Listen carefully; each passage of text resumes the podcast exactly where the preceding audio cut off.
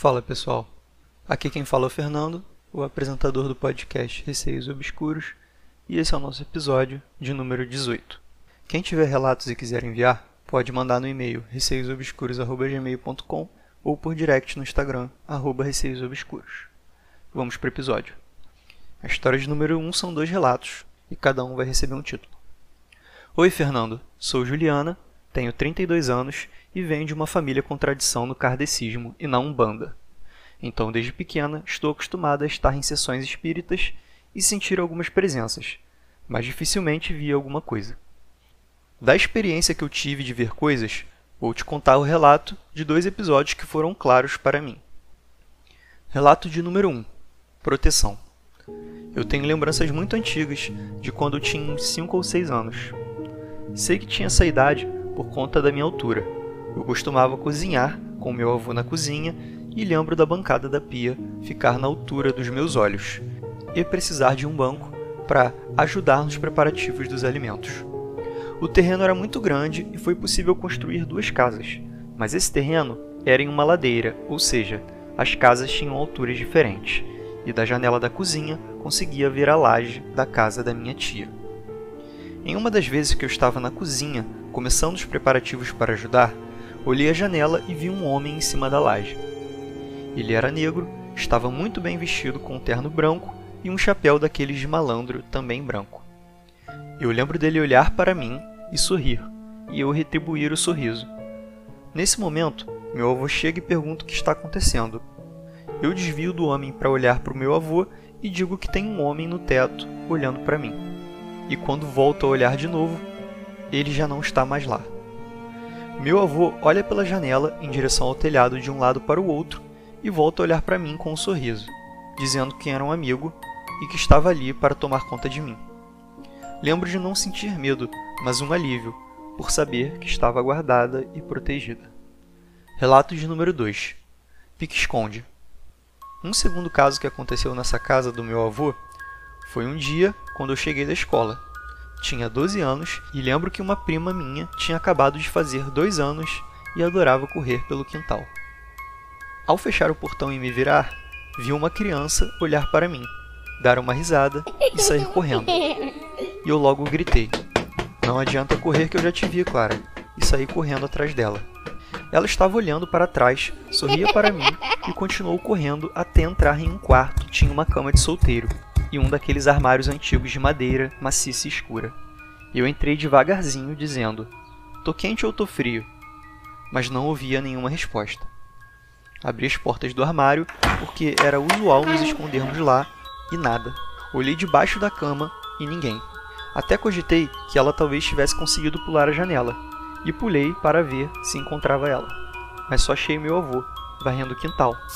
Perguntei a ele, cadê a Clara? Estávamos brincando. E ele disse que ela não estava em casa, que tinha ido para o trabalho com a mãe. Eu era a única criança na casa. Depois mando com mais calma um relato das sensações que eu tinha na casa desse meu avô. Eu adoro seu podcast, mas confesso que alguns episódios não consigo ouvir à noite. Espero que esse seu projeto cresça bastante. Então, Juliana, agradeço muito pelo envio dos dois relatos e fico feliz que você tenha curtido o podcast. Realmente alguns relatos aqui do podcast foram bem intensos, né? E o ideal seria não ouvir à noite, se isso mexe contigo. Eu mesmo costumo gravar aqui os podcasts durante o dia, e inclusive às vezes vocês devem ouvir alguns passarinhos aqui perto de casa cantando. É porque eu tô gravando de dia mesmo. Mas vamos aos comentários. No relato 1, eu achei ele bem positivo. O seu avô disse que o homem que você viu, ele estava ali para te proteger, né? E sua própria sensação confirma isso, porque você se sentiu protegida.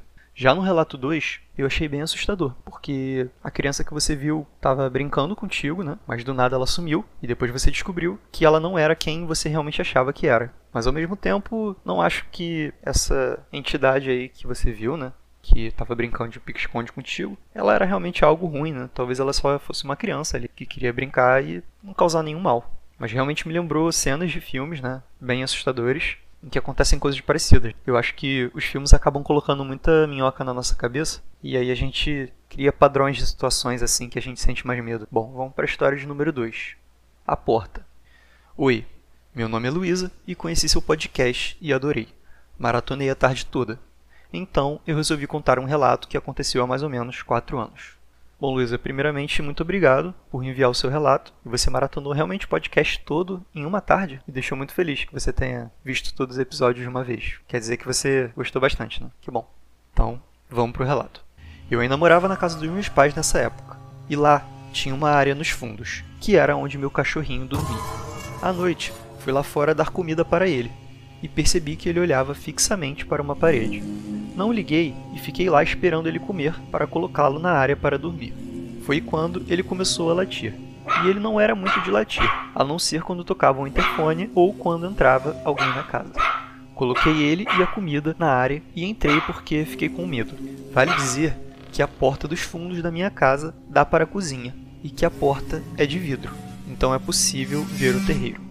Voltando ao relato, entrei, tranquei a porta e parei para tomar água. Foi quando a maçaneta da porta começou a se mexer sozinha. E eu sei que ela se mexia sozinha, porque, como eu disse antes, a porta era de vidro e não tinha ninguém do outro lado. Nossa, assustador, hein? Fiquei olhando, buscando uma explicação para a situação, então a porta começou a bater. Como quando a porta emperra e você faz força para tentar abrir. Então ela fazia dessa forma. Eu já não queria mais explicação nenhuma. Simplesmente saí e fui atrás da minha mãe, que tinha ido até um mercado perto de casa.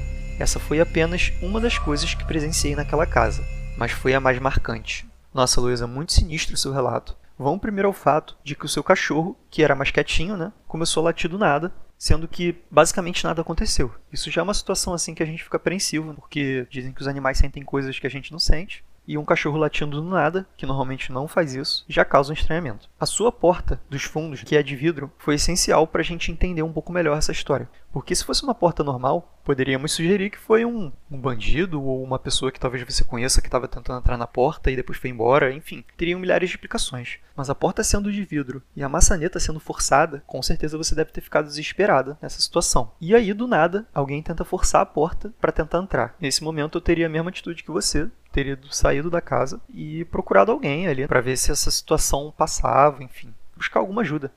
Bom, pessoal, esse foi o episódio de hoje. Quem quiser enviar os seus relatos, pode enviar no e-mail receiosobscuros.gmail.com ou por direct no Instagram, receiosobscuros. Um beijo a todos e até o próximo episódio.